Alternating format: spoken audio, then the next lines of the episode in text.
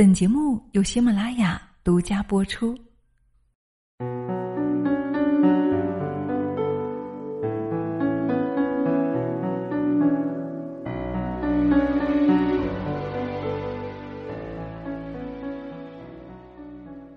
嗨，亲爱的朋友，你好吗？我是清新，谢谢你听到我。我们人呐，生在这个天地间呢，总是有一些定律和箴言，他们很多时候呢，非常的简单，但是它却又是最真实、最深刻的。有时候我们对他一笑而过，但是他们呢，却让我们刻骨铭心。所以今天的节目内容呢，我们一起来分享十个惊人的社会定律，它堪称啊，有时候比风水还准一百倍。好。具体是哪些定律呢？接下来我们就一起来聆听。第一个叫做错误定律，别人都不对，那就是自己的错。我们常说啊，不要拿别人的错误来惩罚自己。其实反过来说呢，也是一样的，不要拿自己的错误去惩罚别人。所以，当遇到问题时，不要一味的从外部找原因，也需要反思自己，是不是问题出在自己的身上呢？第二个叫效果定律，在伤口上落泪和在伤口上撒盐效果是一样的。科学证明，人排出的眼泪、汗水都是含有盐的，而我们都知道，往伤口上撒盐会很疼，因此啊，对着伤口落泪一样会很疼。当自己受到伤害的时候，当务之急是赶紧治疗，而不是自顾自的伤心难过。伤口不会因为你难过就自己愈合，伤害你的人也不会因为你的泪水就收回对你的伤害。第三个是方圆定律，人不能够太方，也不能够太圆，一个会伤人，一个呢会让人远离你，因此人要椭圆。自古以来呀，我们提倡的是中庸之道。一个人无论是过于方正还是过于圆滑，都是一种极端的表现。前者容易刺伤人，后者让人没有信任感。这两者啊都不符合前述中庸之道。月满则亏，水满则溢，适度才是为人处事最好的原则。第四个呢，就是馅饼定律。当天上掉下来馅饼的时候啊，小心地上也有陷阱在等着你。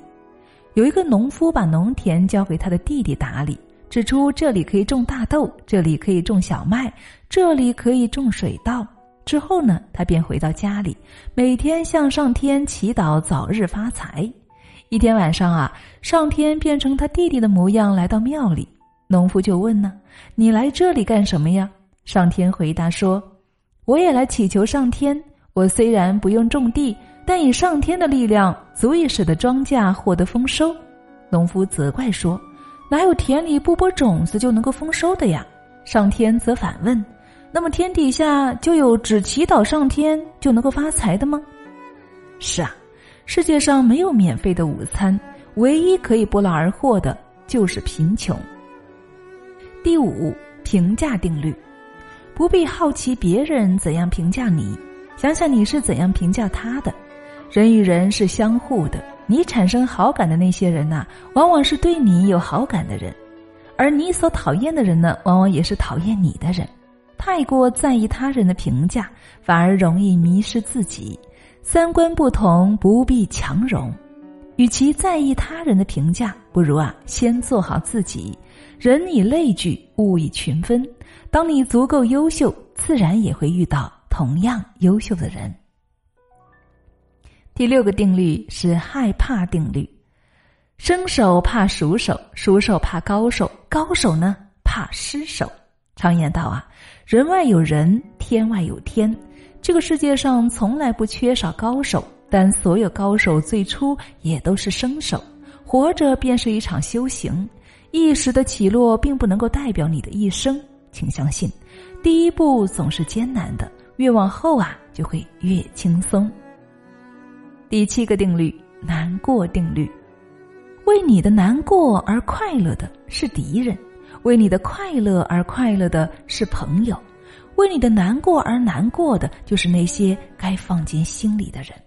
时间识人落难之心，难过时最能够看清人心。对于敌人，走好不送；对于朋友，感恩有你；对于那些走进了心里的人，请用一生去珍惜。往后的日子，人心换人心，真情对真情，不要把时间浪费在不值得的人和事上。第八个定律：风雨定律。爱情经得起风雨，却经不起平淡；友情经得起平淡，却经不起风雨。执子之手，与子偕老，这是爱情；君子之交淡如水，这是友情。古人智慧诚不我欺，爱情是一辈子的柴米油盐，需要用心去经营；友情呢，则贵在平平淡淡，经不起太多的跌宕起伏。愿你此生拥有最美的爱情，最好的友情。第九个定律：不值得定律，没必要的争论不值得辩，走远的关系不值得留恋。无意义的小事不值得生气，将来的事啊也不值得担忧。世上之事本就十有八九不如意，哭也一天，笑也一天，不如欢欢喜喜的过好当下每一天。心中无事自无事，心中有喜常欢喜。过去的不可更改，未来的呢也不必担忧。重要的呀，就是把握当下与现在。亲爱的朋友，余生很贵，千万不要和不值得纠缠不清。最后一个定律就是荷花定律了，大家知道吗？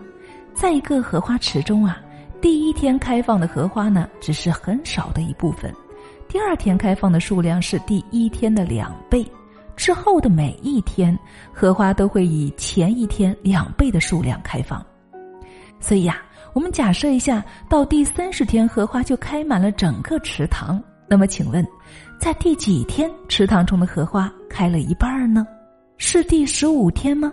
错了，是第二十九天。也就是说，越到最后越关键。人生啊，到最后拼的不是运气和聪明，就是毅力。我们中国有句古话叫“行百里者半九十”，意思就是说，走一百里路，走了九十里才算是一半。这说的呢，也是荷花定律的同一个道理。越接近成功，越困难，越需要坚持。所以，要先有量的积累，才能够实现质的飞跃。世间所有的一切都不是机缘巧合。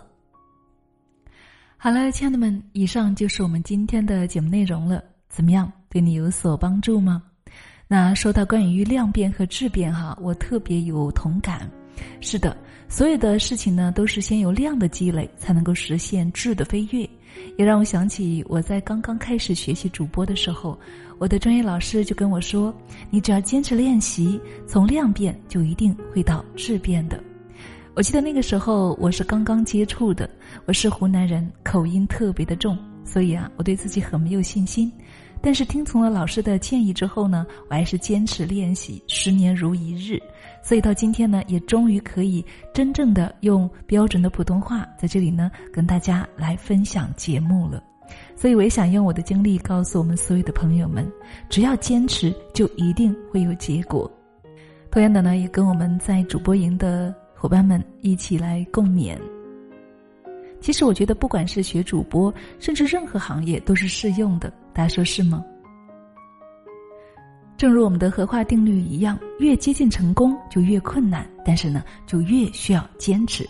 一旦你坚持到了一定的时间呢，就一定会有所成绩的。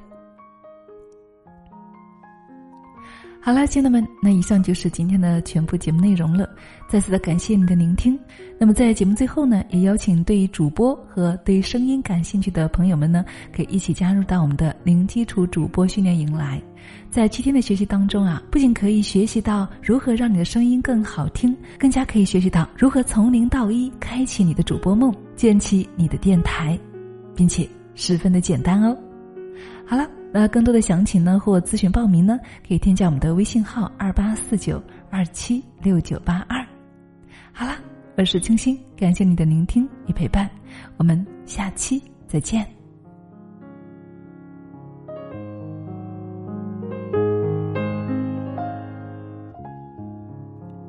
Hello，亲爱的们，今天给大家分享一个小妙招，如何快速看出自己是否有湿气呢？首先啊，从肌肤来看。头发是否油腻，皮肤油光，满脸起痘？第二个呢，从体力上来看，是否无精打采、困乏无力，怎么都睡不够，还全身肌肉关节痛？第三呢，从体型来看，没怎么吃，却怎么也瘦不下来，偏瘦的人也出现了小肚腩。最后一个啊，就是看一下舌头了，舌苔粗糙或很厚，有齿痕，而且呢发黄发腻。大家啊，可以对照一下，是否有这样的症状呢？如果有啊，那么可能就是湿气引起的哦。那么一般去湿气呢，不外乎拔火罐和薏米粥。拔火罐的效果啊不明显，且容易受伤；食疗呢又见效慢，且麻烦不持久。还有薏米所含的糖类粘性较高，所以呢消化功能不良的人呢不能够吃薏米。最早在张仲景的《伤寒论》当中啊，就记载着一味温和祛湿的良方——服湿膏。古药良方，快速去湿毒、消水肿、调理脾胃、去口臭、暖宫散寒，让你远离湿胖，无湿一身轻。服湿膏方呢，是我国传统医药学的瑰宝，讲究严格科学的食材配比。服湿膏所采用的配方里面呢，就有十三种天然药食同源的食材，搭配科学完美，通过七道繁琐的工序，用心熬制好服湿膏。达到健脾祛湿益气三大功效，湿气和身体毒素排出之后，整个人都精神旺盛。好了，亲爱的们，那今天的节目呢就是这样了。通过节目上的购物车呢，就可以直接进行购买了。别忘了领取优惠券哦。如果找不到购物车，也可以去我的小店看看哦。